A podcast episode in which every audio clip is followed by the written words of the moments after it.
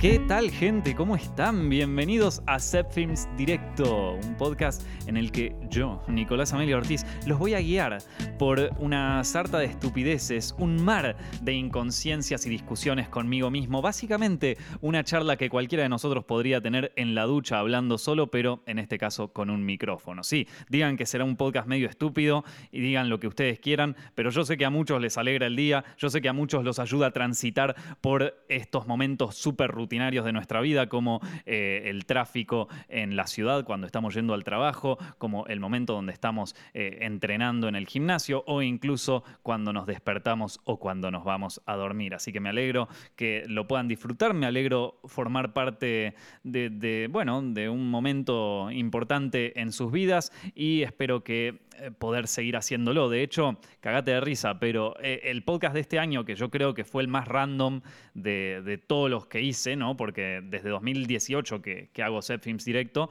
y este creo que es el más disperso de todos los años, o sea, donde nunca hay un tema en particular, donde siempre es como el más, donde directamente no hay guion, no hay, no hay puntos de lo que voy a hablar, es como lo primero que me sale de la cabeza, y sin embargo es el podcast más, más escuchado de todos los años que, que lo hice.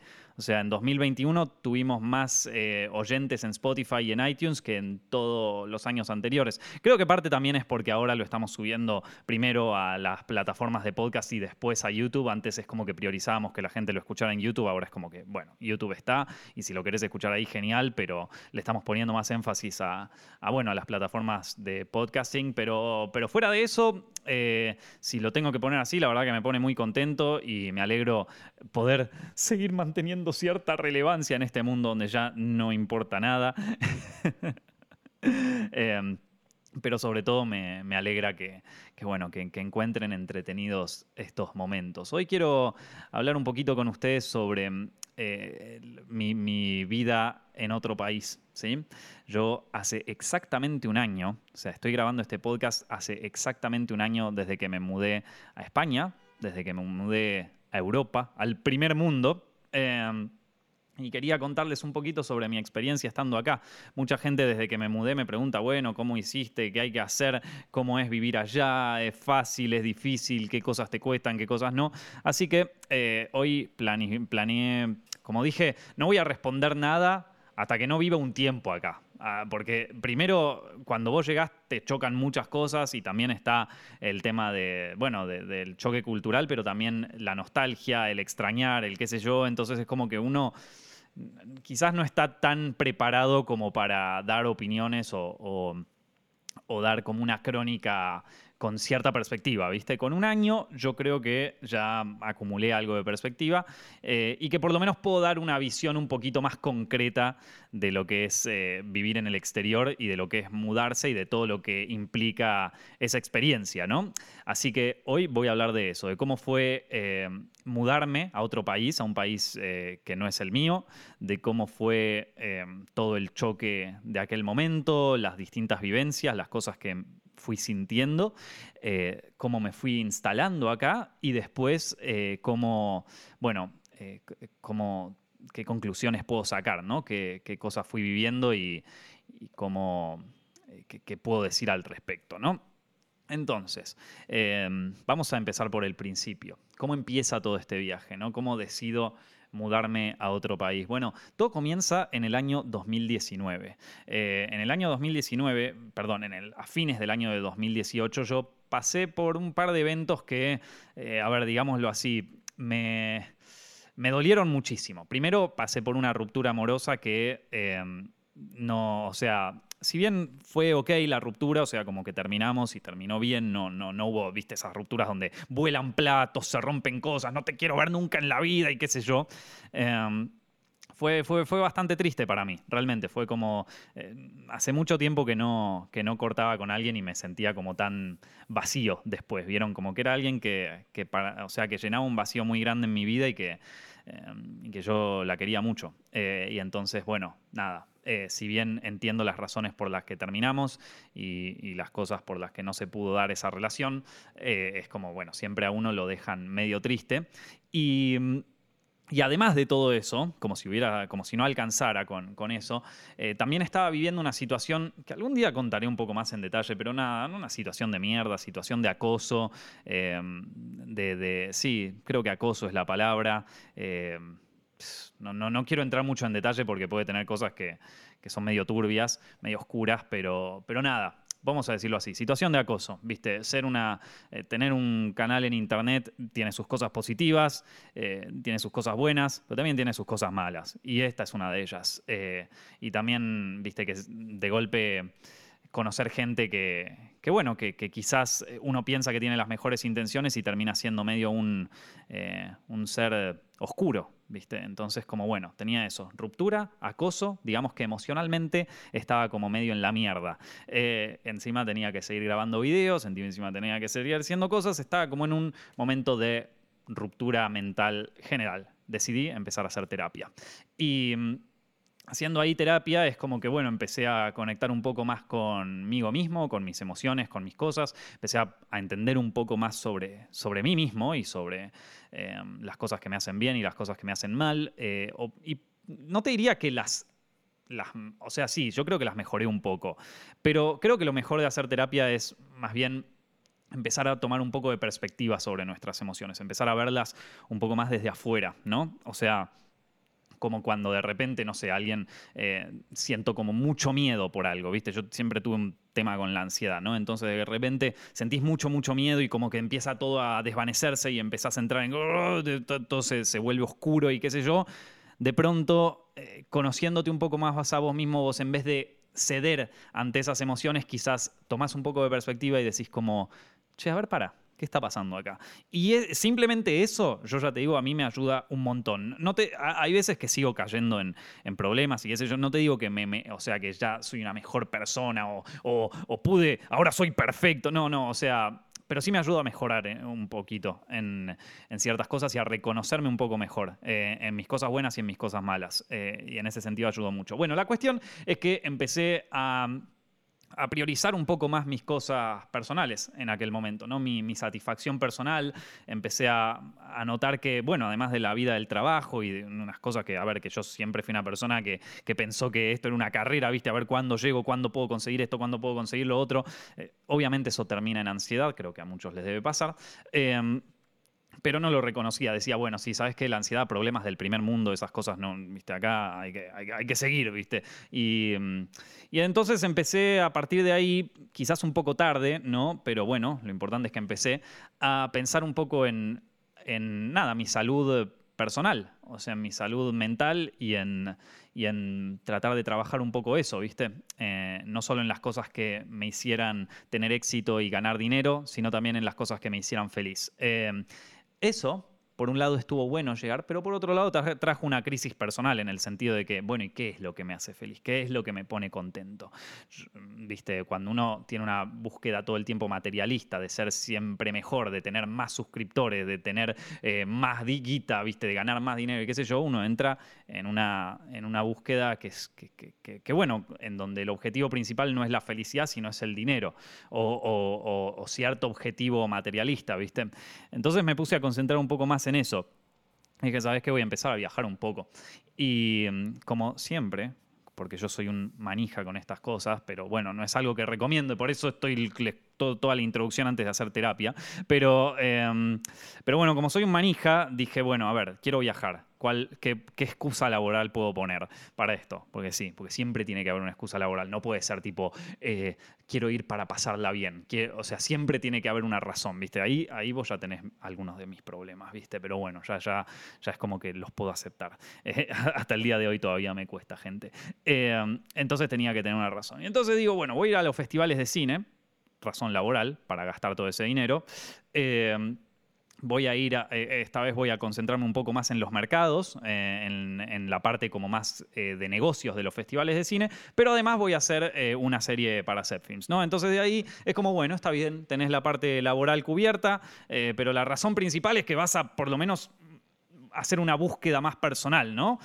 sí, claro, sí, sí, sí, pero bueno, tengo que ponerle el coso. Entonces, nada empiezo a hacer esta serie nueva en Films que se llama Cacería de Festivales. ¿no? El primer lugar al que voy es Berlín. Eh, Nico, ¿qué tiene todo esto que ver con España, ¿no? Acabas de hablar 10 minutos sobre boludeces tuyas psicológicas. Y sí, loco, yo te dije que esto iba a ser una charla de la ducha, pero, pero en coso. En fin, cuestión es que el primer festival fue el Festival de Berlín y el segundo fue el Festival de Cannes.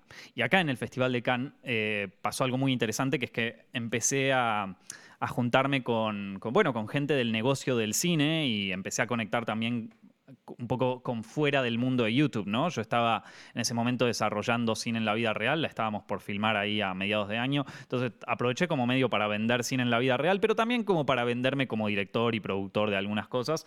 Eh, y bueno, empecé a conocer gente ahí en el Festival de Cannes, eh, productores, distribuidores y gente que, em, bueno, que, empezaron a, plantearme la posibilidad de producir y de trabajar como director o productor en Europa. O sea, como bueno, lo que vos haces está muy bueno, eh, ¿por qué no empezás a coproducir en Europa tus, ideas, tus proyectos y qué sé yo? Eh, y en ese momento yo estaba en el Festival de Cannes, me acuerdo ahí caminando por la playa, yendo de un lugar a otro, comiendo, tomando cafés en los cafés más caros de mi vida. Y, em, y de pronto. Y de pronto empecé a, pensar un poco en esta, en esta idea de, che, ¿y si pruebo hacer algo en otro país? ¿Qué sé yo? Yo ya no tengo nada que perder, de última me vuelvo, ¿viste? Tengo algo de guita ahorrada, no sé, lo podría hacer, qué sé yo. Esto, entonces como que, bueno, empieza a, a estar esa idea en mi cabeza y después del Festival de Cannes, o sea, cuando termina, me voy a la casa de unos amigos en Madrid, porque dije, bueno, ya que estoy, me tomo un tiempito, me voy a la casa de estos chicos en, Madrid. Y mm, bueno, termina el festival, voy para allá. Y cuando estaba ahí en Madrid di un par de vueltas y venía siguiendo carburando esta idea. Y acá en Madrid es como que llego acá y digo, che, está, está lindo Madrid, ¿eh? Es una linda ciudad. Es como que yo podría vivir aquí, ¿eh? esto la veo bien. Y, me volví a Argentina y me volví con, esa, con ese pensamiento, ¿viste? Y claro, yo en Argentina, imagínense, tenía el estudio donde hacíamos los videos de Zepfilms, tenía un equipo con el que trabajaba. Eh, digamos que a pesar de todas las complicaciones que trae el tercer mundo, todas las complicaciones que trae Argentina, eh, las cosas y qué sé yo, yo vivía una vida bastante cómoda, si se quiere, ¿viste? O sea, vivía una vida bastante tranquila. Eh, en donde no tenía que preocuparme ni por problemas económicos, ni por eh, problemas, nada, de otra, de otra índole, como que eh, había clientes, las cosas estaban funcionando, estaba todo más o menos bien. Eh, pero bueno, estaba esta duda existencial y esta duda personal de, che, y, podría probar irme a otro lugar, podría arriesgarme y ver qué pasa. o sea, me daba, me daba bastante cagazo en aquel momento, pero dije, mm, bueno, capaz, de última voy un año, voy un tiempo, veo qué hago. Lo estuve pensando mucho, lo estuve pensando mucho y estuve como bastante tiempo. Y claro, yo no tengo pasaporte europeo. Entonces, entre medio dije, bueno, voy a ir tramitando el tema de, un visado, ¿viste? Para conseguir un visado para quedarme acá un tiempo. Y bueno, mientras hacía el visado, que fue más o menos un año y medio de hacer el, visado, eh, Ahora que lo pienso, sí, más o menos un año tardó en hacer todos los trámites del visado. Pero bueno, la cuestión es que estuve, eh, estaba tramitando eso por un lado y, buscando, o sea, y, bueno, explorando las posibilidades por otro. Le preguntaba a gente cómo, cómo fue su vivencia, cómo fue su historia viendo un poquito más qué había por allá para hacer, viendo un poco los mercados. Después fui al Festival de Sitges ese mismo año eh, y también estuve como medio investigando a ver las posibilidades, las cosas que había, que qué sé yo. Y, bueno, finalmente decidí que sí, que lo, iba a hacer. Em, todos los trámites burocráticos se pudieron, ya más o menos para noviembre.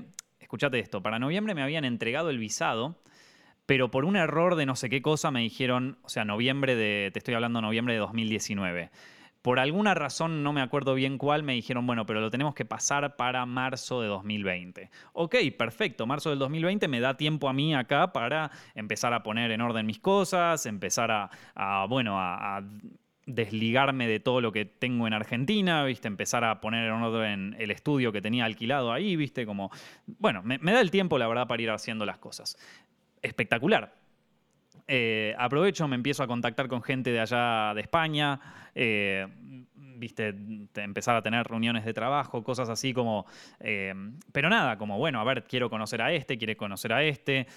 muchas de estas cosas también las hice estando en los festivales de cine, ¿no? Eh, o sea, empezar a hacer contactos y qué sé yo, y es como que, bueno, ya, ya venía con un grupo de gente que digo, bueno, me quiero contactar con este, este, este, este, este, para... Entonces ya empecé a hacer como esos arreglos para marzo por ahí. Y y claro, yo ya tenía la idea en la mente de que me iba a ir en marzo, eh, ya medio que tenía todo organizado, ya, ya estaba medio cerrando eh, el, contrato de alquiler con la oficina, es como que ya tenía toda mi mente puesta en irme en marzo. Y en marzo, eh, bueno, entrego el pasaporte, toda la historia, justo un día antes de la innombrable, de que ocurriera el desastre, la catástrofe, justo un día antes, voy a buscar mi pasaporte con eh, el visado y con todas las cosas a la embajada y les digo, che, ¿qué, qué onda este, esta historia, este virus? Y me dice la de la embajada, y no sé, vos fijate. Un día después se anuncia la cuarentena total en Argentina. Y yo estoy como, no. O sea, todas mis ideas ustedes aparte piensen que yo soy una persona bastante calculadora, entonces yo ya tenía todo, todo armado como para irme, o sea, unos días después, ya tenía todo, ya, ya prácticamente había saludado a mi familia, ya estaba todo, es más, hasta tenía planificado Viste, me voy a ir primero al Festival de Cannes y después voy a ir para allá, después al mercado. Es como que tenía todo planificado, era perfecto, ¿viste? Y de pronto se cae todo esto. Cuarentena total no sabemos cuándo va a terminar. Hay un virus, está la pandemia, se muere todo, ¿viste? Y es como. Primero también el cagazo inicial, porque ahora que ya pasó la pandemia, yo, yo en el momento que empezó, yo tenía un cagazo. Yo pensé que se iba a morir literal el 10% de la población mundial. Yo pensaba eso. El 10% de la población mundial. ¿Saben cuánto es el 10% de la población? Es mucha gente, es mucha gente. Yo pensé que era eso y ya daba por hecho de que algún familiar mío cercano se iba a morir. Es como que tenía una visión muy, muy apocalíptica de esto. Después pasaron unas semanas y es como que dije, bueno, ya fue. De hecho, eh, hay un podcast que hice, el primer podcast que hice durante la pandemia en 2020 es como yo diciendo, ay, qué bueno que pusimos cuarentena total, qué felicidad, y qué bueno que nadie está rompiendo las reglas y toda esa historia. Y después, tres semanas después, odio esta pandemia de mierda, ¿viste? Como ya me quiero ir a mi casa, que qué sé yo, no, no, no estoy harto de que, de que nos encierren, viste, como... Eh, me duró tres semanas. Me acuerdo que a mi viejo no le duró nada. Tipo, no bien nos encerraron, dijeron esta pandemia de mierda, ¿por qué, ¿por qué nos tienen encerrados cualquiera? Si yo me muero, yo, yo elijo si me quiero morir o no, ¿viste? Maestro. Esto. Pero bueno, nada, la cuestión es que nada, pandemia, o sea, viaje a España, como bueno, llamo a las aerolíneas, llamo a todo. No, maestro, mirá, cuarentena total, olvídate, jefe. Em, se terminó la historia, ahí se terminó. Es como que dije, bueno, ya está. Eh, en un principio yo me acuerdo, bueno, esta cuarentena durará un mes y ya está, y listo, y ya termina la joda, pasaron tres meses, no pasaba nada. Eh, tres meses de encierro aparte, y yo estaba como, ¿y ahora? Y ahí entró, bueno, se imaginarán que todo un año haciendo terapia se fue por el desagüe, empieza la depresión, la ansiedad, el coso, no creo más en la vida, no creo más en nada, no creo más en el gobierno, no creo más en las instituciones, no creo más en una, me, me volví un nihilista total de la vida. Em, me mudé con mi familia en aquel momento, porque ya pasar todo eso encima solo, me, mudé con mi familia, eh, empecé a llevarme mal con mi familia, es como que todo mal, todo horrible, era como todo, todo, todas las ideas, sueños y cosas que yo tenía, como bueno, en algún momento me voy a ir para allá y eh, entiendan que yo ya tenía un proyecto de vida y no, y me tenía que hacer la idea de que eso estaba eh, condenado, de que ya está, no se iba a hacer. Y, ¿Y qué pasó? Bueno, nada, esto de pronto, de pronto empiezo a, enterarme, y esto es muy gracioso, me entero de que se pueden empezar a hacer viajes a España aquellos que tienen pasaporte o que tienen visados porque Lali Espósito, escuchate esta vieja, Lali Espósito había hablado en el diario eh, de que estaba rodando una nueva serie acá, que finalmente creo que fue Sky Rojo, pero bueno, nada, cuenta Lali Espósito que se ha ido de viaje para grabar una serie y y, le preguntan del diario, bueno, ¿cómo hiciste? Y, le dice, no, bueno, eh, los de Netflix me tramitaron el visado y ahora puedo ir y que qué sé yo y no sé qué historia. Y yo leo ahí lo del Ali Espósito y digo, che, pará, yo ya tengo un visado. O sea que yo puedo. Llamo enseguida a la embajada y digo, che, eh, ¿puedo? Y me dicen, sí, pero mirá que sale un avión cada tanto, o sea, tenés que llamarlo con anticipación. Y ahí pasó un mes de llamar aviones, no saben lo que fue eso. Esa, eso es una historia aparte, de llamar a, las aerolíneas, de ver cómo, de esto, del otro, hasta que finalmente eh, alguien en la embajada me dijo, mirá, yo te digo cómo es la historia. Hay pocos aviones, poco tiempo. Si vos conseguís uno, reservá y hacé las valijas ese mismo día. Pero ya tenés todo preparado como para irte y ya cosa. Y ahí en ese momento, fue un poquito, un poquito después en realidad, pero cuando conseguí el pasaje, o sea, conseguí un pasaje que era tipo para la semana siguiente. O sea, no había tiempo de prepararse, no era como, bueno, te damos el pasaje, pero es para tipo la semana que viene. Ok, ya tengo que hacer mi valija, ya tengo que, ya me tengo que ir. Em, en ese momento, en el momento que tramité el pasaje, es como que vuelven todo. O sea, hasta entonces es como que tenía como, bueno, qué sé yo, me voy a ir, va a estar todo bien. De repente entró toda la ansiedad de una, pero todas las ansiedades de mi vida, todas las cosas, eh, como todos los recuerdos pasados míos de cosas malas que hice o de cosas que me atormentan hasta el día de hoy, eh, todo de nuevo, situaciones de mierda, gente que me hizo mal. Eh, el, amor a mi propia familia, el qué va a pasar con mi sobrino, que no lo voy a ver crecer. De, de repente, todas, todas, todas las ansiedades que uno puede tener volvieron en ese momento y entré como en, un, en una crisis. O sea, todos los putos días desde esa semana fue llorar, eh, estar mal. Los días de. Eh, mi, mi, psicóloga jamás me vio llorar. Estos días me vio llorar todos los días. Estaba destrozado, devastado. Fue como.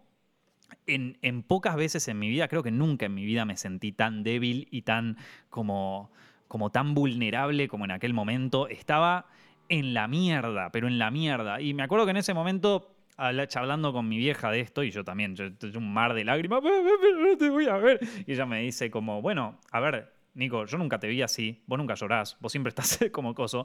¿Por qué no aprovechás para, para explorar estas emociones que están aflorando tuyas? ¿Viste? O sea, estás viendo una versión tuya que no ves todo el tiempo. Yo me a cagar, ¿por qué me decís esto si estoy pasando con el culo? Pero pará capaz tiene razón. ¿Y por qué no poder probar meditar un poco? Sentate y probás meditar un toque, me decía. Y yo digo, bueno, está bien, qué sé yo, si total ya estoy hecho mierda, voy a probar. Y empiezo a meditar y empiezo a como a, abrazar la idea de la vulnerabilidad, a decir como, es verdad, nunca me muestro tan vulnerable. Todo el tiempo tengo como 40.000 capas de, de, bueno, de, de inseguridad escondida y ahora está, está a flor de piel, así que ¿por qué no la exploramos un poco? Y en esa semana dije, bueno, me voy a, me voy a reconectar con esto y, y la verdad que estuvo muy lindo, la verdad que fue un momento como, sí, de estar expuesto totalmente a mis emociones y eh, no es algo que uno puede vivir todo el tiempo, ¿viste? Y darle rienda suelta y cosas y es como que la verdad que me me sentí mucho mejor. Eh, no, no, es que me sentí mucho mejor, pero por lo menos entendí que no era algo como, como o sea, sentí como que estaba soltando algo en algún punto. Como que, bueno, toda esta mierda, acoso, está, está decantando. Y, quizás de lo que salga de toda este, esta decantación vaya a ser una persona nueva. Y eso me hizo sentir mejor. Eh, bueno, llega el día de ir al aeropuerto. El aeropuerto también fue toda una, bizarreada porque imagínense, salía un vuelo cada mil horas y, y, y todo eh, con protocolos COVID, pero protocolos COVID de inicio de pandemia, ¿vieron? O sea, tipo, no pueden entrar más de coso, está todo cerrado, te chequean la temperatura, está como todo súper hermético el aeropuerto, ¿viste? Entonces, claro, yo no pude despedirme de mi familia en el aeropuerto, la típica, ¿viste? Que estás, bueno, los que vienen en Buenos Aires lo habrán, lo habrán vivido, esa de que subís las escaleras de Seiza para meterte en la terminal y de repente ese último abrazo ahí eh, al lado del patio ese de comida, de todo llanto, todo así, que qué sé yo. Eso yo no lo pude tener. Mi abrazo con mi familia, con el llanto y con toda la historia fue en el estacionamiento de Seiza, donde, bueno, también un abrazo muy sincero. Eh, creo que nunca fue tan sincero un abrazo con mi familia. O sea, en este momento que estoy hablando se me caen lágrimas, chicos, acordándome de eso. O sea, eh, y fue, eh, fue un momento, así fue como, nunca, o sea, nunca tuve una, nada, una experiencia emocional tan sincera con mi familia, con mis padres, como en aquel momento. O sea, como ahí bueno, uno a veces tiene que llegar a extremos como para sacar ciertas emociones, ¿viste? Pero, pero finalmente, bueno, nada, me pude despedir. El, viaje, imagínense, el viaje ahí, que ya de por sí tenía toda la rareza del COVID y qué sé yo, el viaje en sí fue como lo más, o sea, todo el viaje llorando, todo el viaje así como destruido. Em, nada, y aparte lo peor es que como justo viajaba un español que se sentó al lado mío y me dice, oye, tú no eres el de Zepfilms y yo como la puta que lo parió justo ahora es como que le dije, sí, qué sé yo, loco, está todo bien. Bueno, eh, en algún punto es como que, bueno, me trajo un poquito de nuevo a la tierra eso, pero, pero, em, pero bueno, nada, fue un viaje, un viaje jodido. Después, por suerte, bueno, tenía estos amigos que, me recibieron allá en España y te juro que eso fue eh, una salvación, porque por lo menos tenía alguien con quien hablar cuando llegué. Entonces llego y me junto con esta gente, con estos dos amigos, eh, nos vamos a, me dejan en el, en el, Airbnb que había reservado en aquel momento. Em, y, me quedo ahí y, nada, es como que me quedo hablando un rato con ellos, vamos a comer por ahí, viste, es como, bueno, de pronto empiezo como a bajar un poco a la, a la realidad de que, bueno, estoy en un, país nuevo. Estoy en un país nuevo em, y no sé nada de este lugar. Soy o sea, me, me sentía como, bueno, acá, ¿qué es esto? Eh, de nuevo, llamo a, o sea, llamo a mi familia llorando, llorando la vida. Qué. Esto, y sí, boludo, estaba así, ¿qué querés que te diga?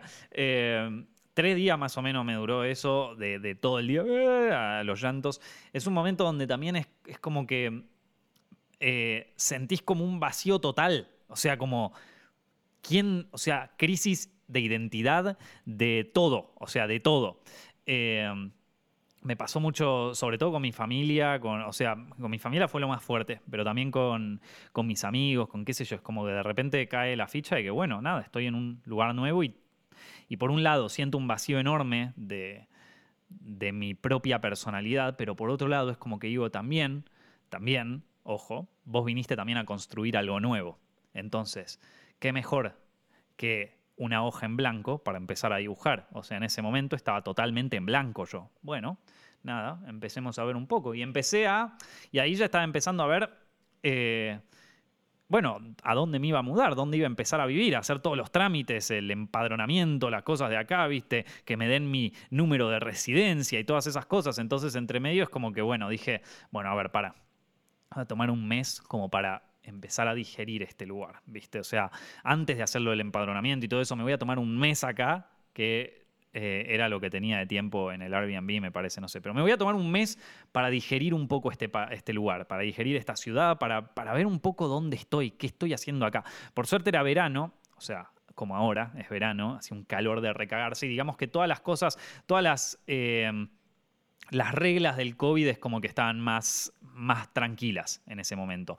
Y por otro lado, tenía una ventaja enorme de haber llegado en aquel momento, que es que justo empezaban a abrir de nuevo las... Eh, como que justo empezaban a abrir de nuevo eh, los alquileres. Claro, imagínense, tres meses, España cerrado absolutamente todo, tres meses donde no había alquileres nuevos. Eh, tres, cuatro, cinco meses donde de repente se paró todo el negocio inmobiliario. Entonces tuve una gran ventaja en aquel momento. Está bien, ya les conté todas las dificultades emocionales, pero tuve una gran ventaja, una enorme ventaja, que es que todos los alquileres bajaron un montón. Yo me acuerdo cuando estaba en Argentina viendo los alquileres, decía como, bueno, ya me voy a tener que ir mudando a las afueras, como que esto va a ser difícil, pero con toda esta historia, los alquileres bajaron una locura. Y entonces yo estaba como, bueno, tengo una ventaja, que es que puedo alquilar donde se me cante el culo, básicamente. Eh, entonces, viste, bueno, empecé a ver, empecé a, después de toda la oscuridad y toda la ansiedad y todo eso, empecé a ver como, bueno, hay cosas buenas también. Y me tomé ese mes, eh, no trabajé, no o sea, dejé unos videos que, estaban, que se iban a publicar, pero eso ya lo había dejado en Argentina. Entonces dije, este mes no voy a trabajar, me voy a levantar cuando se me cante el culo, voy a quedarme despierto hasta la hora que se me cante el culo, eh, voy a conocer un poco Madrid y qué sé yo, y empecé a conocer la ciudad. Y, y bueno, me tomé ese mes, eh, no publiqué nada en redes, es como que... No, para, para, entenderme un poco a mí mismo dentro de este nuevo contexto. Y empecé a explorar la ciudad, empecé a explorar sus barrios, conocer un poco, ver cuáles me gustaban, ver un poco también hacerme una idea de dónde me gustaría vivir. Em, nada, empezar a ver un poquito la gente, la noche, ¿viste? ¿Qué, qué es este lugar? Y, y bueno, de a poco me fui, me fui adaptando. Eh, no, no capaz a Madrid todavía, pero sí a la idea de que estoy en otro lugar de que extraño a mi familia, extraño a mis amigos, pero tampoco estoy tan solo. Tengo a mis amigos acá, eh, los que me recibieron, también empecé a hacerme amigos con gente de acá mismo de Madrid, ¿viste? Con, bueno, con Javi, con eh, gente, que vive acá, o sea, no, no, argentinos que se mudaron a, sino gente que vive acá desde, desde que son chicos, españoles y todo. Y y nada, empecé a ver que bueno, que acá se, puedo, puedo construir una nueva vida, que no, no soy una persona tan insegura como yo creo, no soy una persona tan eh, como tan jodida mentalmente como me imaginaba. No puedo hacer amigos, puedo caerle bien a la gente, puedo eh, salir con gente. Es como que no, viste, no, no, que me haya mudado no quiere decir que se me haya He arrancado toda mi personalidad y todas mis ventajas, ¿no? O sea, sí que, sí que eh, se me llenó de muchas inseguridades, pero no quiere decir que hayan arrancado mi esencia. Entonces, como que bueno, em, ya me hice la idea, bueno, acá ya estoy y, y encima justo unos amigos me, me, ofrecieron de irme de vacaciones con ellos y dije, sí, ya fue, porque ahora en España en este momento época de vacaciones. Entonces me ofrecieron y dije, sí, ya estábamos. Aproveché ese tiempo, me fui de vacaciones con ellos, estuvo lindo. Em, es como durante un tiempo, bueno, empecé a... Coso. Y, cuando ya me sentía como más fuerte, como más para empezar a, em, a desenvolverme un poquito más, eh, empecé a publicar de nuevo, empecé a hacer los videos de nuevo. Eh, dije, el podcast no lo voy a hacer hasta 2021 para, para no, no estresarme demasiado. No, Viste, es un momento fuerte así emocionalmente. Vamos a decir como, ah, bueno, sí, es fácil. No, no, es tan fácil, créeme. Eh, y yo a toda la gente que se muda a otro país, porque yo tenía la ventaja de que venía con Zepfilms, entonces venía con cierto trabajo y cierta estabilidad económica. Pero admiro a la gente que se viene sin nada, que dice, bueno, voy a ver qué onda, porque yo me vine sin nada, pero también me vine con cierto, con cierto backup económico, si se quiere, con ciertos ahorros y también con una fuente de ingresos que era el canal de YouTube y, también los negocios a, través de YouTube. Entonces, como que bueno, tenía algo como para mantenerme en aquel momento. Pero la gente que se la juega y, da y, se la juega a todo nada, la verdad que los que lo hacen son admirables y, los, los banco muchísimo. ¿eh? Conozco mucha gente que lo hizo y, realmente eso debe ser muy, muy fuerte. Em, pero bueno, así estamos, loco. Y así, en un momento, pasado un tiempo, ya de repente es como que digo, bueno, ya está, vivo acá. Este, y las cosas se fueron acomodando, viste, como todo en la vida. Hay veces donde pasamos por momentos de ansiedad y creemos que no va a terminar nunca, que nunca nos vamos a adaptar a nada, que todo va a estar mal, que, que nunca vamos a solucionar los problemas. y de pronto nos damos cuenta de que las cosas se van acomodando. Por eso no tenía ganas de hablar sobre mi experiencia en público en aquel momento, porque necesitas un tiempo de perspectiva para las cosas, necesitas un tiempo para ir viendo cómo se fueron acomodando tu vida y cómo tus propias inseguridades se fueron convirtiendo en fortalezas, ¿viste? Entonces nada, finalmente ya podía decir que, si bien todavía seguía teniendo eh, como mis, dudas y mis cosas, pero bueno, ya me hacía la idea de que, bueno, la verdad que sí, ya puedo vivir acá, está bien, está, bien y no me morí. O sea, estoy, estoy acá. Y, empecé a hacer todos los trámites y toda la parte burocrática. Eso es un embole, chicos. La parte burocrática, sobre todo si no tenés eh, el pasaporte europeo, es un embole empezar a hacerte lo de la seguridad social, hacerte autónomo. Todas las cosas burocráticas de acá son la muerte, son un embole. Más imagínate con eh, protocolos COVID, ¿viste? O sea, todo lo, único que me salió fácil acá fue el empadronamiento y de suerte. Pero todo lo demás fue un quilombo. Eh, así que nada, esa parte como que la voy a omitir. Eh, es como un proceso lento, aburrido, burocrático, nada. Pero bueno, se fue resolviendo. La realidad es que se van, todas las cosas se van resolviendo, poco a poco. Eh, esto no, no. Eh, yo veo que mucha, hay mucha gente que lo primero que le preocupa es, bueno, ¿y cómo hago para mudarme allá? Y que qué sé yo, eh, y cuáles son las cosas que tengo que tener. Queda tranquilo, se van resolviendo, no te preocupes. O sea, incluso a mí eh, era una cosa que, y bueno, ¿y cómo voy a hacer para pasar, viste, para empezar a recibir la guita en el banco y que esto y lo otro, y cómo voy a hacer para abrirme una cuenta? Se va resolviendo se va resolviendo. No hay una respuesta para todos, porque todos tenemos circunstancias distintas, ¿no? Hay gente mm, que, no sé, que, quizás trabaja por una empresa en Argentina, ¿cómo hago para cobrar? Es como que de repente tenés que cambiar todo el paradigma y es un proceso lento de autodescubrimiento en donde, en donde es, difícil, la verdad que no, es fácil. Eh, por suerte conocí gente que me pudo asesorar ahí. Pero, pero lo, importante de todo eso es que es algo que se termina resolviendo al final, que no, no es tan importante como uno cree, ¿viste? O sea, hay, hay otras cosas que, que terminan siendo más importantes. Una vez que ya estoy como viviendo acá y ya haciéndome la idea de lo que es vivir en, en España y, que, y que es muy loco porque estando tres meses allá, ponele, había cosas en donde yo sentía que de toda la vida, o sea, e, que, ya que, las había incorporado en mi día a día totalmente. Por ejemplo, una boludez, ¿no? Pero eh, Acá es muy común comer un poco, eh, almorzar un poco más tarde de lo que se almuerza en Argentina. En Argentina eh, almorzamos normalmente a la una del mediodía, o incluso hay gente que almuerza a las 12 del mediodía. Acá en España se suele almorzar, por lo menos en Madrid, se almuerza a las 2, a las 2 de la tarde. Eso es muy común y yo ya me acostumbré a almorzar esa hora. Es más, hay veces donde termino almorzando más tarde todavía. acá en verano, nada, son, son cosas medio estúpidas, pero que, que bueno, que de repente es como que me acostumbré y lo, y lo adapté como algo que hubiera hecho toda mi vida, como si toda la vida hubiera almorzado a, esa hora, cuando en Argentina se suele almorzar un poco más temprano. Y después hay cosas que al día de hoy todavía no las entiendo muy bien, no me pude adaptar eh, o me está costando adaptarme. Eh, y hay cosas que me gustan, pero no las entiendo pero, pero me gustan, ¿eh? O sea, como que están tan copadas. Eh, les voy a contar de algunos choques culturales de acá, eh, que por lo menos viví yo.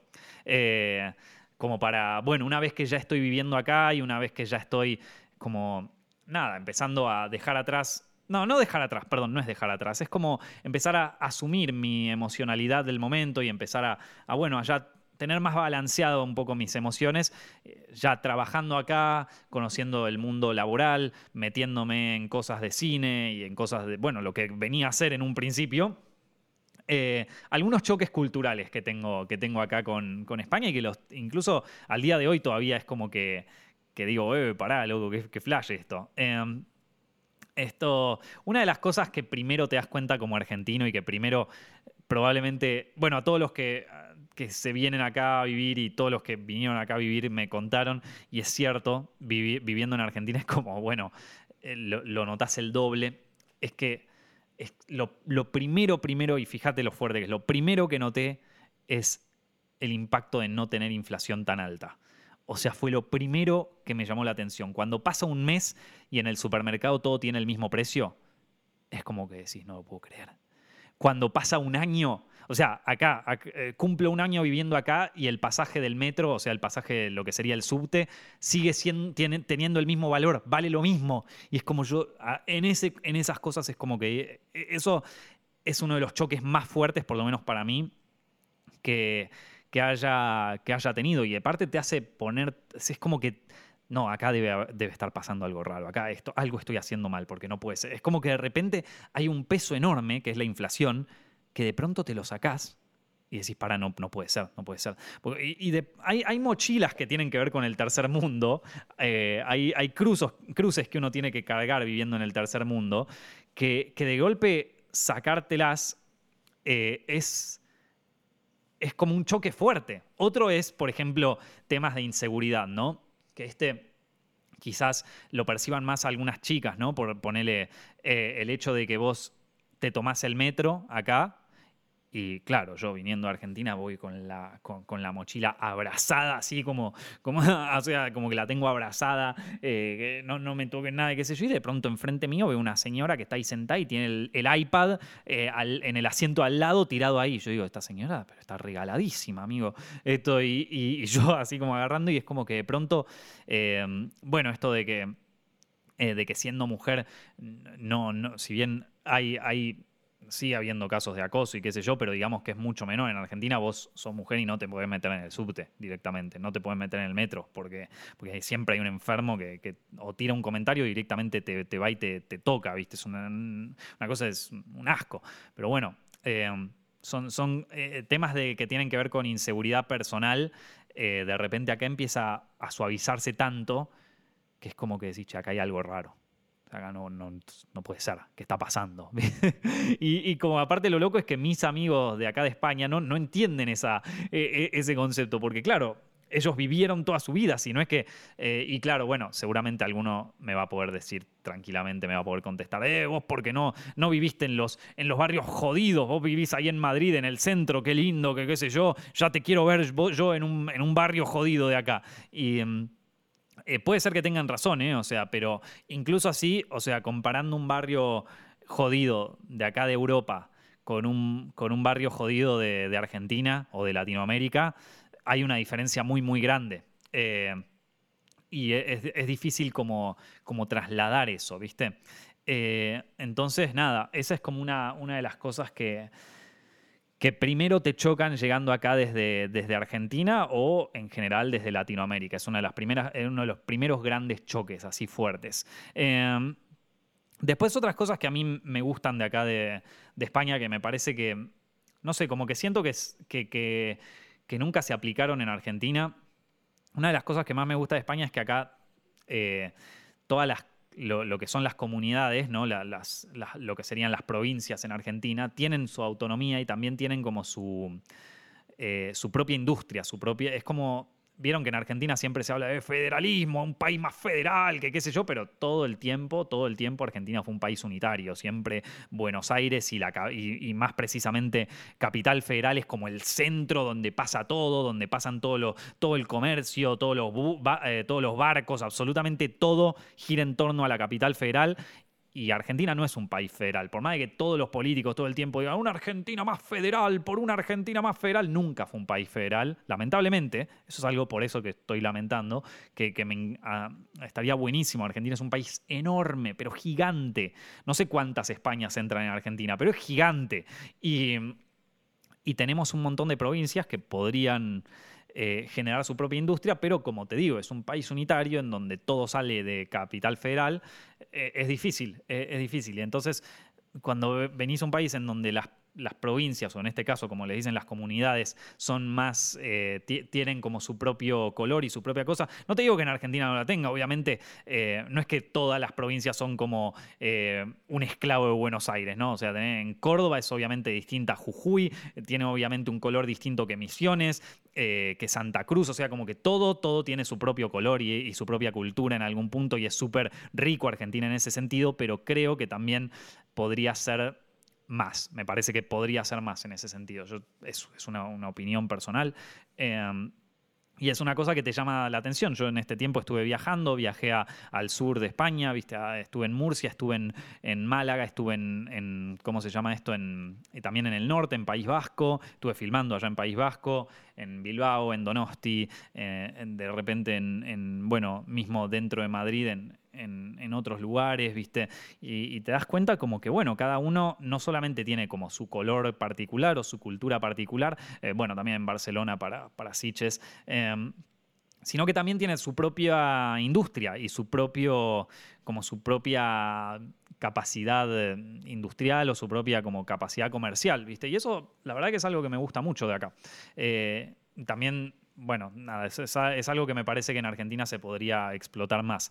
Em, otra cosa que me llamó la atención de acá es que eh, hay modismos y cosas que, eh, que acá los españoles no te las entienden. Modismos y cosas argentinas que acá... Eh, no, o sea, por un tema cultural no las entienden. Por ejemplo, una de las que más me llama la atención es, en Argentina tenemos como un desdén o como cierta eh, nada, como que le tenemos mucha desconfianza a las instituciones, particularmente a la, policía, ¿viste? O sea, una frase muy conocida en Argentina, eh, botón, amigo de la cana, o sea, eso es clásico, se lo, decís a todo el mundo. Eh, ah, cuando alguien, eh, no sé, no lo tengo que explicar porque ya todos los argentinos lo saben, pero, pero nada, como, eh, loco, ¿qué, qué, decís? Vos sos un amigo de la yuta, ¿viste? O sea, es como bastante, aunque lo digas en joda, aunque creas en la policía, aunque, aunque seas como fervientemente eh, pro policía, ponele, cada tanto te mandas la joda, eh, vos sos amigo de la este, este es medio amigo de la yuta. Eh, todos lo decimos, todos lo decimos porque en Argentina hay una, bueno, y en Latinoamérica también, hay una desconfianza inherente a las instituciones y sobre todo a las fuerzas de seguridad, ¿no? Em, acá incluso si te juntás con la persona más progresista, más de izquierdas, más como más eh, anti-establishment, no te entienden eso porque la institución de la policía sigue siendo algo relativamente respetado, incluso por las personas que menos la respetan. yo me, muchas veces me pasa, de, repente, me acuerdo una vez que, estábamos saliendo con, eh, con unas chicas por acá y estábamos volviendo en el metro. Eh, y yo estaba hablando con una de ellas y de repente su amiga, que ya estábamos todos ebrios, ¿viste? Y una de sus amigas me dice, oye, no, no, como no va a querer eh, volver a casa contigo, me dice así, ¿no? yo digo, bueno, ok, no, no tenía en mente que vuelva conmigo, pero de paso, la comisaría la tenés en esta estación. Como que eso, un comisario, policía, ¿qué venís acá? Y no me, no me entendió el chiste, y nadie entendió el chiste. Y en Argentina creo que eso se recontraentendería, ¿eh? Vos, policía, ¿qué venís a decirme? Es como, eh, pero nadie lo entendió. Es como que digo, bueno, acá evidentemente tengo que cambiar ciertos chips de humor porque hay gente que no lo va a entender o peor todavía, me va a entender mal y me va a putear.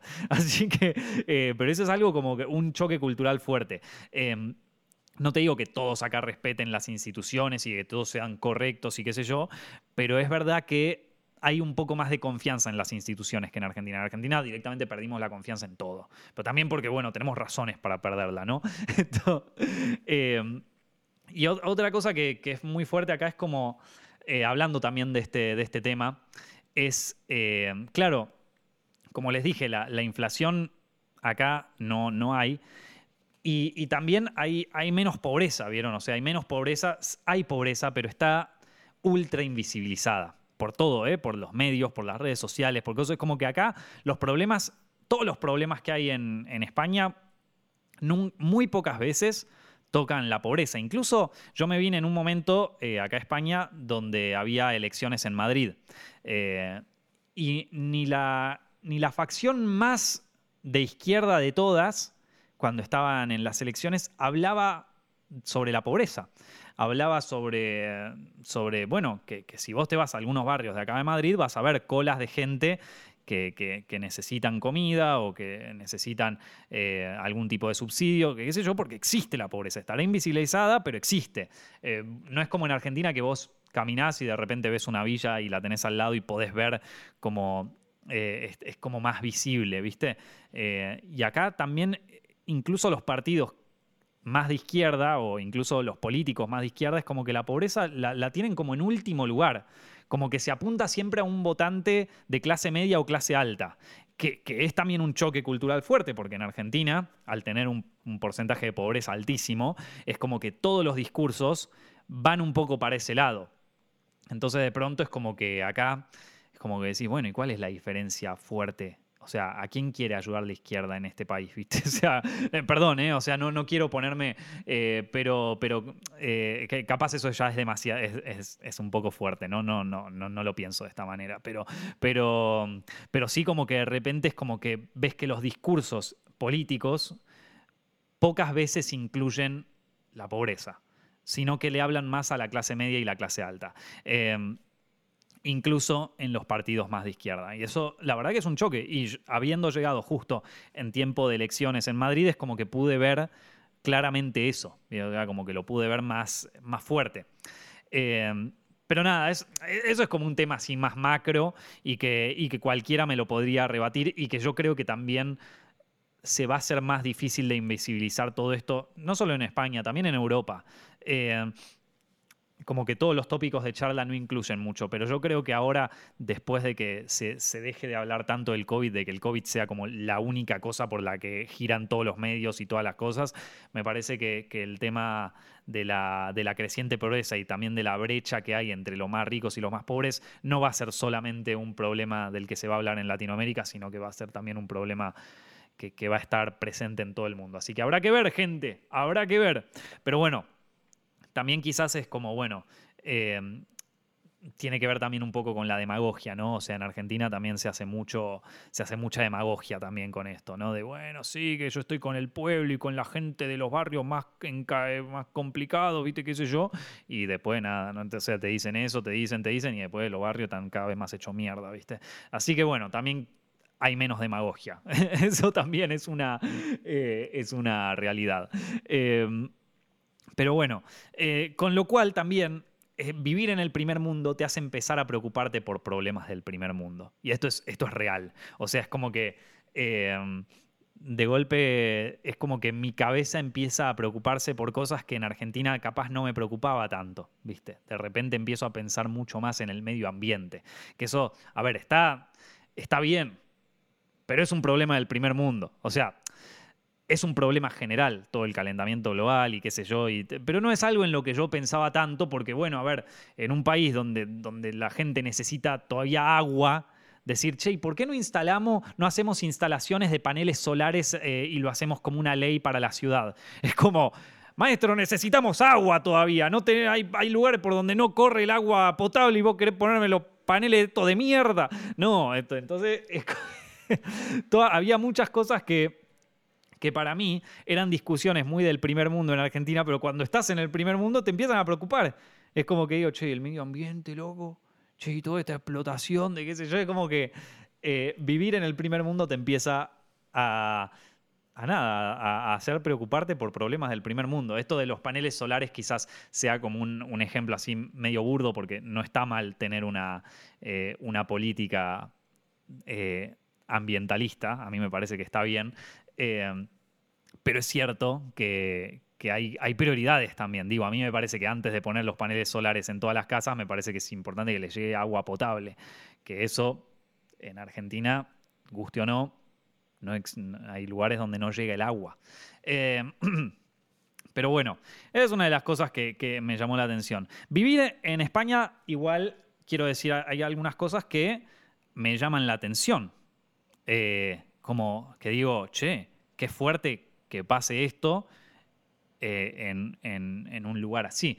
Por ejemplo, a mí me parece, y acá se viene, se viene el Nico Progre, loco, se viene. O sea, es muy, gracioso. Depende del video que yo haga, yo soy un facho o soy un, un progre. O sea, eso depende. Si, si, un día hablo sobre cosas que tienen más que ver con, con ganar dinero, con inversiones, eh, eso porque sos un facho individualista. Ahora se viene el Nico Progre y abajo en los, comentarios se viene, eh, vos estás con los progres. Hasta que un día eh, critico Cruella porque me parece un montón de eslóganes feministas al pedo y de repente viene, eh, sos, un, sos un facho, vos odias a las mujeres. Qué hijo de puta, loco, siempre termina todo mal. Bueno, nada, cuestión es que eh, a mí me parece, se viene el Nico Pro, a mí me parece que España es un país bastante machista. Eh, estoy generalizando mucho, ¿eh? pero te voy a contar algunas experiencias que, viví yo mismo, ¿viste? Eh, me parece que es un país muy machista para, y, bastante homofóbico, o sea, fuerte, te lo digo como, sí, está bien, X, es como quizás haya sido cosas que vi, qué sé yo, pero me llamó la atención. Yo vengo de un país en donde también se considera que es súper machista, que es súper homofóbico y qué sé yo, pero acá yo escucho gente hablando de algunas cosas y digo, mierda, loco, esto lo decís en Argentina y te, matan, ¿viste? Y acá se habla con total normalidad, ¿viste? Y cosas que. Pero no como eh, boludeces, tipo, qué sé yo, me dejó mi novia, qué hija de puta. Bueno, yo te entiendo que en algún momento, por bronca, eh, te la agarres con el sexo femenino o el sexo masculino, ¿viste? Cuando una chica te dice, ah, porque todos los hombres son una mierda y este patriarcado y mi novio que me dejó, ah, bueno, quizás sea tu novio, quizás no, no es tanto que todos los hombres somos una mierda. O sea, yo te, entiendo un momento donde estés enojado y que, y que empieces a putear así, pero hay cosas donde yo digo, che, mierda, loco, que este comentario. Este, eh, y, lo mismo del de, el tema con, la homofobia acá. O sea, e, eso es muy fuerte. Yo me acuerdo una vez que salí, cuando empezaron a abrir las discotecas acá en Madrid, eh, salí a un lugar y nos sentaron, porque éramos dos, y nos sientan con un grupo. Con un grupo de gente que había ahí al lado. Eh, un grupo de los pibes, o sea, ese, ese grupo eran los pibes, ¿viste? Eran todos los, muchachos, ¿viste? se habían, estaban sentados ahí los muchachos y estaba yo con un amigo. Eh, y, y, claro, era justo en la, semana previa a la Semana del Orgullo. Eh, y entonces me, hablamos con los, con los tipos, ¿viste? Conversación pelotuda, ¿viste? Mientras esperamos que nos traigan algo de tomar.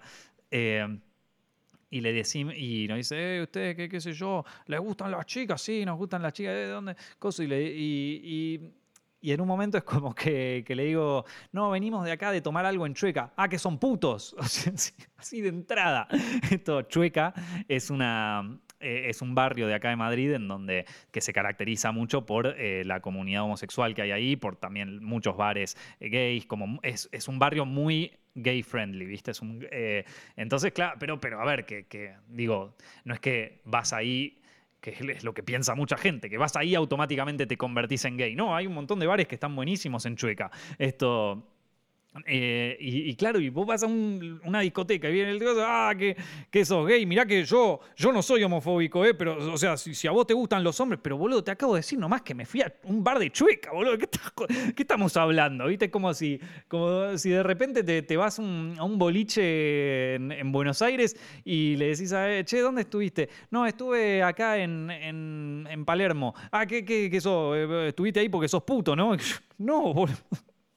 Va, que viste, como que de pronto hay, hay, hay alguno, hay, hay gente acá que, que, de pronto tiene un pensamiento hiper retrógrada, va, como hiper, em, como boludo, tipo como, eh, que, yo, a ver, no, no, no, no te voy a juzgar si, si de pronto como que eh, como que capaz, no sé, ahí, eh, no, sé si juzgar a alguien que se sienta incómodo eh, estando con amigos homosexuales o quizás no, no, no, le interesa la cultura gay o no, o sea, es como que está todo bien, no sé, qué sé yo, cada quien hace la suya, a mí me parece una cultura espectacular, pero de ahí a que de pronto, viste, como tener ese sesgo, viste, es como fuerte. Es como, es como viste, como cuando eh, les hago el ejemplo al revés, ¿no? O sea, como que de pronto eh, salís con una chica. Eh, y, de pronto están hablando lo más bien y qué sé yo, y, vos le, le, contás, bueno, vengo de, vengo de, entrenar en el gimnasio, ah, típico de, típico de cis hetero. Digo, como, ¿qué? Sí, sí, sí, vos porque querés, eh, porque es típico de todos los hombres que van al gimnasio, que se quieren hacer cosas, ¿qué querés? Para pegarle a tu mujer, ¿viste? Así como, no, boluda, dije solamente que fui al gimnasio, la concha de tu madre, ¿viste? Como, eh, bueno, lo mismo en este, en este sentido, ¿no? Para que, para, para, para que no vengan, ah, el Nico Progre, ¿viste? no, bueno, para. Eh, pero es como muy. Yo en Argentina, por ejemplo, nunca me pasó eso. Nunca me pasó que alguien me juzgara así tan, tan fuerte. Y también, bueno, imagínate, si así, si así te pasa siendo heterosexual, imagínate si sos gay. O sea, acá te miran mal, ¿viste? Entonces es como, eh, eso es tremendo, eso es tremendo, es una cosa que a mí por lo menos me llamó la atención estando acá. Em, tampoco quiero hacer una generalización porque, de nuevo, es un país en el que yo estoy de visitante. A mí no me gustaría que alguien de afuera eh, vaya a Argentina y diga, no, en Argentina son todos machistas. Eh, quizás tuve yo malas experiencias, pero es verdad que lo veo que, está como más proliferado que, lo que era el común en Argentina. ¿eh? quizás fueron experiencias así que yo he tenido, cosas que vi, y quizás no están así, ¿viste? Eh, por eso tampoco quiero volverlo como una, como una generalización tal, ¿viste? Entiendo que alguien podría decir como mm, que venís a hablar vos, que venís de otro lado, que no tenés ni idea, que solamente estuviste un año dando vueltas por Madrid en Chueca y que tuviste una mala experiencia y ahora es todo así. No, no, bueno. Em, puede ser que no, no, quiero generalizar, pero por lo menos es la percepción que yo tuve llegando acá. Es, como una percepción que tuve estando acá un tiempo, ¿no? Em, pero de nuevo es una percepción individual que yo tengo y no es así es España, ¿viste? todo lo que te dije hasta ahora son todas percepciones mías individuales y son eh, cómo yo estoy percibiendo lo, que voy viendo, ¿viste? Em, hay cosas buenas, como les dije, la mayoría de las cosas, por no decir casi todas, el 99% de las cosas fueron buenas. Yo he, sido muy bien recibido acá, la paso muy bien estando acá, me divierte mucho Madrid, me parece una ciudad, eh, eh, es una ciudad que, la siento como una segunda casa. Em, Estoy, estoy muy contento en, esta ciudad, la, paso muy bien. Son un par de detalles que me llamaron la atención, que ni siquiera digo esto es una mierda, no, es, eh, me llamó la atención, punto. No, no, eh, no, no, no quiero como... No, quiero que parezca que estoy generalizando, ni tampoco quiero que parezca como que lo estoy mirando mal. Eh, de hecho, tengo un, o sea, estoy muy contento de estar acá y estoy muy contento con cómo me recibió toda la gente. La verdad que es impresionante. Em, en ese sentido, estoy, estoy muy agradecido también con, los españoles, con, la gente acá en Madrid, con la gente de País Vasco con la que estuve trabajando. O sea, es como que em, he encontrado mucho cariño en ese sentido. Por eso no, quiero, no quiero que esto termine siendo una pelea estúpida, ¿vieron? Son una cosa que percibí. Pero, ya que estamos, ya que estamos, otra cosa que percibí, es muy distinto salir con mujeres acá en España. Es muy distinto que en Argentina. Muy, muy, muy, muy, muy distinto. Eh, hay una cosa que, que todavía yo no me puedo adaptar, que todavía no me puedo adaptar, que es la espontaneidad de las salidas acá.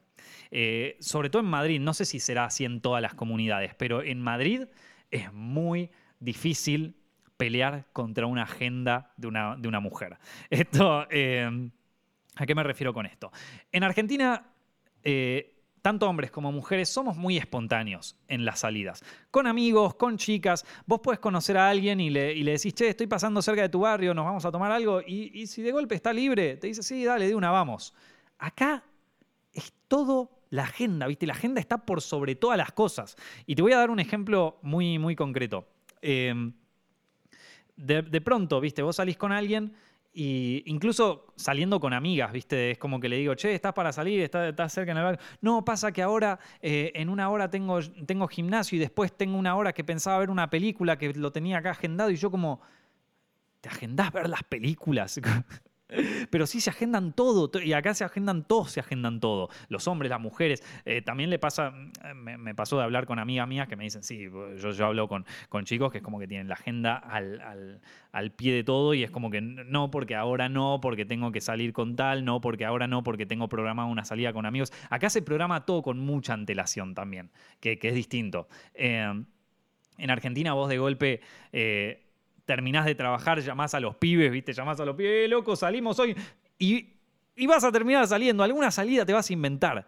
Acá, o agenda o nada, ¿viste? Hay gente que es más espontánea, pero muy seguido pasa que es difícil. Y eso es un problema para mí con lo que yo no me puedo adaptar, porque yo, viniendo de un lugar donde las salidas son tan espontáneas, que alguien me diga, mira, estas dos semanas estoy ocupada porque tengo que preparar mis, eh, no sé, mis trabajos de la universidad o tengo que preparar como no sé qué para mi ensayo para, el teatro, no sé qué historia. Eh, yo lo percibo como, ah, dos semanas que, estás ocupada, yo no, no, o sea, eh, para mí es, es igual a no quiero salir con vos, básicamente. Y no es así. O sea, eh, yo lo percibo así, entonces le digo, bueno, sí, está todo bien. Y no la contacto, no le hablo más. Y después pasan estas dos semanas y me escribe, che, no me hablaste más, ¿qué pasó? ¿Qué qué sé yo? Yo ya estoy libre. Y yo como, ah, quería salir.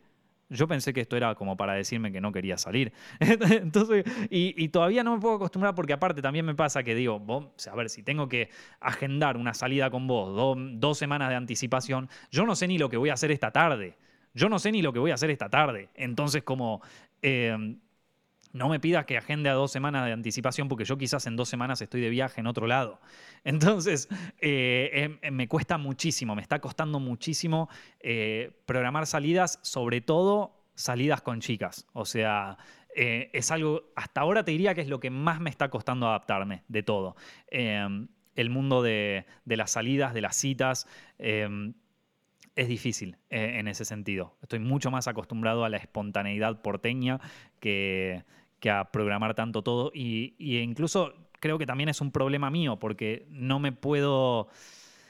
Es como que no puedo salir de esa espontaneidad. Como que lo mío sigue siendo, eh, estás, libre hoy, esta noche, y no, no, no entiendo que tengo que programar una semana antes. O sea, tengo que pensar, en vez de decirle eso, te tengo que decir, estás libre el viernes que viene, ¿viste cómo?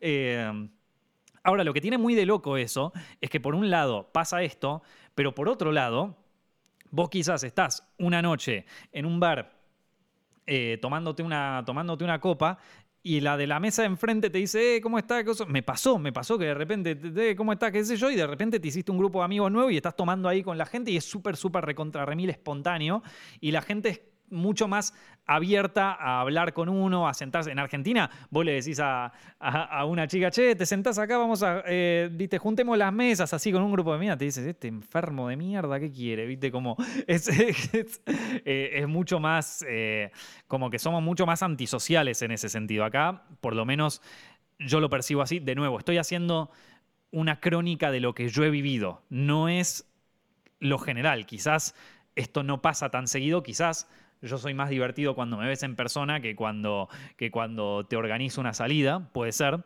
eh, y por eso es más divertido de repente cuando estamos presencialmente, nos vemos ahí, juntamos las mesas y ya está, pero, pero bueno, es lo que yo percibo, gente. Esto no, no, em, y es lo que estoy dando una crónica sobre mis propias vivencias acá. Eh, no lo tomen como España es así, ¿viste? Eh, o Madrid es así. Em, por favor, o sea, como no, no quiero que, se malinterprete en ese sentido. Bueno, eh, quiero contarles también, por último, porque ya no, nos pasamos un poco del tiempo, pero, pero quiero, quiero contarles algunas cosas a aquellos que, que se van, o sea, que tienen pensado mudarse a otro país, aquellos que tienen pensado mudarse a España, un poco sobre la experiencia que yo viví, algunas cosas que les puedo aconsejar. O que, no, no, no sé si aconsejar, pero algunas cosas que, quizás los ayuden a tomar esa decisión, ¿viste? Em, está buenísimo, está buenísimo mudarse a otro país, vivirlo en, otro momento.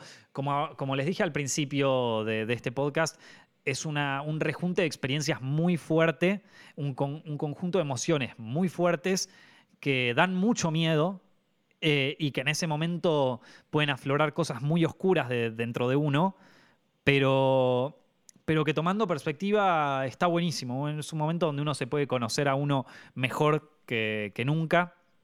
Es un momento de reflexión muy fuerte y así en líneas generales es algo que, que, no me arrepiento para nada de haber hecho y que, y que está muy bueno poder hacer la experiencia. Siempre te podés volver a tu país. O sea, como que, digo, yo digo, la posibilidad de volver a Argentina está siempre. No, no, no es que te, te, condenás a vivir allá para siempre. Nadie te va a juzgar. Si de repente ves que de golpe no funciona la cosa y que te querés volver y que, volvés y ya está.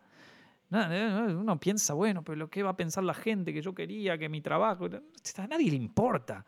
La realidad es que a nadie le importa.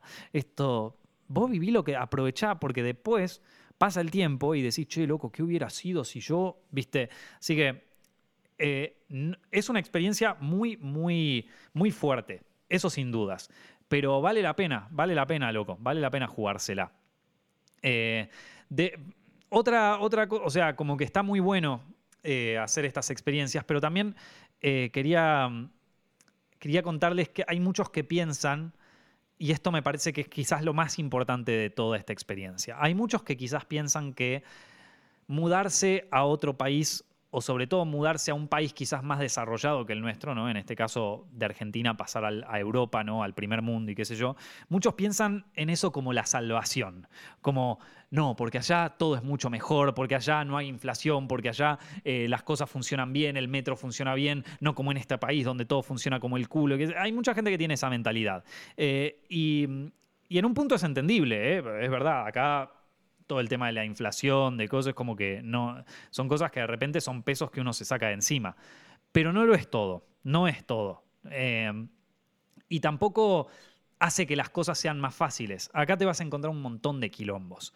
Yo hasta ahora les conté las, partes divertidas, pero esto, por ejemplo, de no poder adaptarme a salir con gente, de, no poder adaptarme al, a, a que todos tengan un calendario y que es muy difícil como hacer salidas espontáneas, es algo que internamente me hizo tener un montón, y me hace seguir teniendo un montón de inseguridades, porque piensen, yo en, Argentina, estando soltero, salía con chicas y no era algo que me costaba salir con una chica y como que no, no, a ver, tampoco te digo que me levantaba cualquier mina, ¿viste?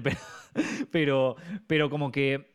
Eh, entendía cómo era salir con alguien, entendía cómo era el juego de salir en Argentina y, y de algún modo, estando acá, afloran un montón de inseguridades. Bueno, será. Y de repente me siento como yo cuando tenía 15 años de, uy, puta, que no le gusto a ninguna mujer, ¿viste? Que qué sé yo. Y no es tanto eso, es que estoy frente a un nuevo paradigma, ¿viste? Y esto te, este tipo de inseguridad te puede salir con un montón de cosas. Y, te estoy contando una simple, pero de repente es como que. Eh, hay muchas cosas que son más difíciles de hacer acá. Hay muchas cosas que te va a costar adaptarte, aunque estés en el país más desarrollado del mundo. Hay cosas que te va a costar adaptarte y hay cosas que no te van a gustar. Hay cosas que te van a parecer feas. Hay cosas que vas a decir, puta, esto, eh, la verdad que mi país tenía esto, esto y esto, pero en este caso estábamos mejor, ¿eh? O sea, hay muchas, muchas cosas que, em, que, son, que son difíciles. No es que de repente vos llegás acá y vas a tener trabajo, te van a empezar a pagar un sueldo y vas a vivir bien y te vas a mudar al departamento de tus sueños. No. O sea, yo incluso acá me digo, tuve que sacrificar muchísimo para, para, eh, para el trabajo que, empecé a hacer, para desarrollar bueno, la, serie que estamos, eh, que estamos armando, para grabar el piloto. Es como que dije, me la tengo que jugar acá y, y me, eh, digamos que tuve mucha suerte de que, de que ya venía con cierto trabajo hecho. Pero, por ejemplo, mucha gente que está en el mundo del cine o que está empezando una carrera cinematográfica dice, bueno, no quiero hacer mi carrera en Latinoamérica porque acá es imposible, que qué sé yo, y, la quiero hacer en, España, por ejemplo, o sea, o la quiero hacer en Estados Unidos. Y yo te digo, loco, acá es mucho más difícil empezar una carrera eh, cinematográfica. Yo agradezco haber empezado mi carrera cinematográfica en Argentina. ¿Por qué? Porque en Argentina eh, y estoy hablando sobre mi carrera específicamente, o sea, sobre el mundo del cine, pero quizás esto se pueda adaptar a tu carrera, a lo que estés haciendo. Pero en el mundo del cine, hay un proceso que hay que hacer antes de empezar a dirigir ya comercialmente, ya sea para publicidad o para series o para películas o lo que sea. Es un proceso de experimentación y un proceso de empezar a conocer aspectos técnicos, aspectos de trabajo en equipo, vieron aspectos, todas cosas que eh, son muy difíciles de, de aprender teóricamente. Nadie te enseña a a dirigir un equipo técnico, por ejemplo. Nadie te lo enseña. A trabajar con los egos de las personas y todo eso. Es algo que uno tiene que ir aprendiendo con el tiempo y donde se va a tropezar muchas veces. Y muchas veces vas a ver el primer corte de tu película, de tu cortometraje, y vas a decir, esta es la peor mierda del planeta. Em, ese proceso en Argentina es un proceso llevadero. ¿Por qué? Porque eh, en Argentina, por lo menos a mí me pasó, quizás tuve suerte, pero a mí me pasó que en Argentina todos teníamos ganas de hacer cortos, de películas y qué sé yo, y era como, bueno, tenemos esta cámara, dale, vamos con esta cámara, vamos con la cámara del teléfono acá. Lo que siento yo, por lo menos con la gente que hablé del mundo, o gente que estuvo haciendo carrera, allá en Bilbao hice una charla en una universidad que me habían invitado, y, y es como, bueno, quiero hacer mi primer cortometraje, pero lo quiero grabar sí o sí con una ARRI. Y yo decía, pero loco, grabalo con el teléfono. Sí, porque a ver, te vas a grabar un corto con una ARRI que después no te va a gustar nada, o sea, va a ser un corto que te costó carísimo, o sea, va, a ser un, aprendizaje caro, ¿viste? Grabarlo con el teléfono, está todo bien, no pasa nada. Eh, y eso en Argentina nosotros quizás en Argentina y Latinoamérica, quizás por esto de vivir eh, con tan pocos recursos y con tan poco.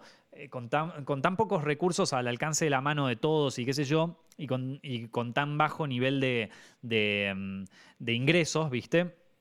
Es como que empezamos a pensar, bueno, nada, nos la rebuscamos con lo que hay, ¿viste? Y con eso hacemos una película y, hay como más proactividad de parte de todos, de, todos entre amigos poder hacer algo. Es como, en ese sentido, hay como algo más comunitario de hacer cine y hay algo como más de, bueno, ya fue, vamos a hacerlo con lo que hay y ya está. Que acá en España, por lo menos yo no lo he visto. Eh, es como que todos quieren ir a lo seguro y que hasta que no tenga todo esto, hasta que no tenga el mejor actor, hasta que no tenga el mejor, la mejor cámara y coso, no voy a hacer mi cortometraje. Y, es como tipo loco, pero, eh, pero es que no es que te va a salir como la mierda y te va a costar carísimo. Y yo lo digo consciente de que mis primeros trabajos fueron una mierda, pero si no los hacía, no podría haber hecho lo que hice. Entonces, eh, ojo que empezar una carrera como cine, por ejemplo, en otro país, no es tan fácil, ¿eh?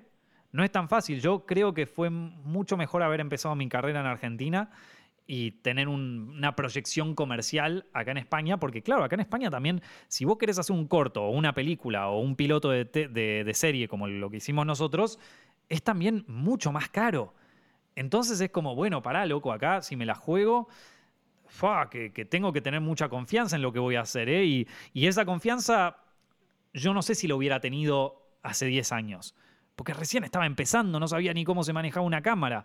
Ahora ya estoy más consciente, ya, me animo a arriesgarme un poco más, porque ya, tengo un poco más de fe en lo que hago y tengo un poco más de también de, trabajo, tengo un poco más de calle, como decimos. Bueno, ya, ya, ya hice un par de proyectos, ya hice algunos que les fue bien, eh, hice el canal de YouTube, es como que, nada, tengo la, la, confianza en mí mismo como para encarar un proyecto más complejo, más caro, con más gente y en un país que es en donde, en donde recién estoy empezando a, entender cómo funciona, ¿viste? Entonces, em, en ese sentido, eh, no, no menosprecien el país donde viven. Eh, porque así como tiene sus desventajas, también tiene sus grandes ventajas. Y yo, Argentina es un país que yo quiero mucho, que extraño mucho, extraño muchísimo a mis amigos, eh, a mi familia. Es un país en el que estoy arraigado, ¿no? Ahí en Argentina yo tengo mis raíces. En desde de Argentina es de donde sale todo lo que sale de todo, de mi idiosincrasia, de mi manera de pensar, de, de mi cultura, de lo que percibí. O sea, estoy muy atado a mis raíces argentinas y latinas en algún punto. Eh, y no los voy a poder dejar nunca. Y me, y, me encanta tener eso. Y, creo que es algo que acá, en otro país, a mí también me hace único de alguna manera u otra. ¿Vieron? Y bueno, que también hay un montón de latinos en, España, no soy el único, pero lo que digo es como que, como que mi visión de las cosas también es distinta.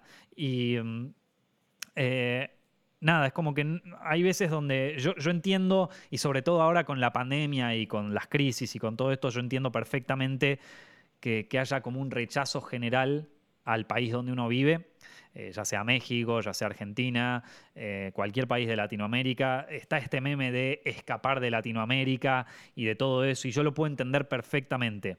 Pero ojo, porque primero, eh, hay cosas buenas también en cada país hay cosas que se pueden hacer en Argentina que acá en España no se pueden hacer, no sueñes ni con hacerlas. Em, y hay cosas también que...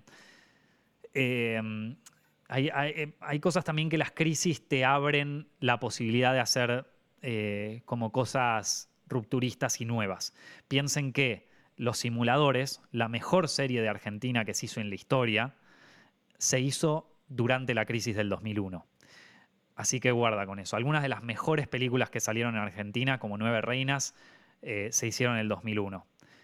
Todas estas crisis y todas estas emociones fuertes también eh, nos hacen tener una perspectiva del mundo mucho más fuerte y nos abren un panorama de creatividad que no lo sabemos apreciar hasta que no pasó. Así que, así como les conté de mi crisis emocional cuando me estaba por mudar, entiendo perfectamente que haya crisis emocional y también financiera cuando, cuando estamos pasando por, por momentos difíciles, pero eso no deja de... Pero, pero en algún momento eso se termina y en algún momento eso también de algún modo los hizo, no, nos hace más fuertes como latinos y nos hace más, más resilientes y como y saca, en, en, el caso del cine, en el caso del, arte, también nos saca cierta creatividad que, que yo creo que está buena. Eh, nada, eh, no, no, no se desencanten con, con el mundo que, los rodea, porque también hay cosas muy, muy buenas. Y sé que es difícil decir esto en, un momento con la pandemia y con todo esto, es un medio difícil decirlo y a mí también me cuesta. Eh, me cuesta no, no, tener una visión cínica sobre el futuro y sobre el mundo, pero, pero bueno, también hay que, hay que aprovechar las cosas buenas que tiene cada país y, si yo, y ahí en Argentina yo creo que también hay cosas que se pueden aprovechar muchísimo y en Latinoamérica también. Pero bueno chicos, nos estamos pasando de tiempo, acá tienen un poco mi, mi crónica sobre lo que es un año en España, un año en otro país. Eh, estoy muy contento con toda la gente que me recibió acá, todos mis amigos, la verdad que Tuve mucha suerte de conocer mucha gente acá en España. Eh, también me pone muy contento de no haber, que, esto eh, va a sonar un poco contradictorio, pero en algún punto haberme hecho muchos amigos acá en España y no haber hecho como un, como un núcleo de amigos argentinos y no salirme de ahí, eh, creo que también me ayuda un poco a expandirme un, poco mis pensamientos y mi manera de ver este lugar, ¿no? Porque la realidad es que hoy por hoy la mayoría de mis amigos acá en España son españoles y y eso me, ayudó también un poco a, abrir la cabeza a este país. Eh, creo, creo que es algo que eh, quizás yo me acuerdo cuando estaba en, Argentina, que Argentina también es un país que recibe a muchos inmigrantes y qué sé yo, yo no entendía por qué cuando venían, no sé, amigos eh, venezolanos o cuando venía gente de Perú o cosas así, por qué se juntaban solo entre ellos y no eh, y no se abrían un poco a, bueno, a hablar con argentinos, a hacerse amigos de argentinos y qué sé yo. Estando acá, ahora entiendo, porque digamos que es más fácil generar vínculos con otra gente argentina, pero, pero creo que también está bueno poder abrirse a, otra, a otra gente, a otro tipo de manera de pensar que quizás en muchas cosas no coincidimos, pero que también está bueno eh, abrirse a eso. Creo que eso fue una, una ventaja muy grande que, que agarré, que podría no haberla agarrado, podría haberme hecho amigo de solo argentinos acá y, seguir haciendo la cosa, pero creo que fue, fue inteligente de mi parte también moverme en círculos que, que, que no sean solo de, de, de, mi propia tierra, ¿viste? De mi propia gente, que yo solo me junto con argentinos porque a los españoles no los entiendo, ¿viste? Eh, creo que mm, creo que fue, fue bastante inteligente eso. Así que nada, bueno, no sé, eh, nos pasamos un montón de, tiempo, loco, pero espero que este podcast eh, les haya gustado. Si les gustó, ya saben, eh, tienen todos los podcasts de Set Films Directo en Spotify, iTunes y todas las plataformas de podcast que se les ocurran. También lo pueden ver en YouTube, en Set Films Directo, busca Set Films Directo en YouTube y ahí te aparece. Chicos, espero que hayan disfrutado mucho el podcast de hoy. Cualquier cosa, estamos hablando, nos estamos viendo la semana que viene.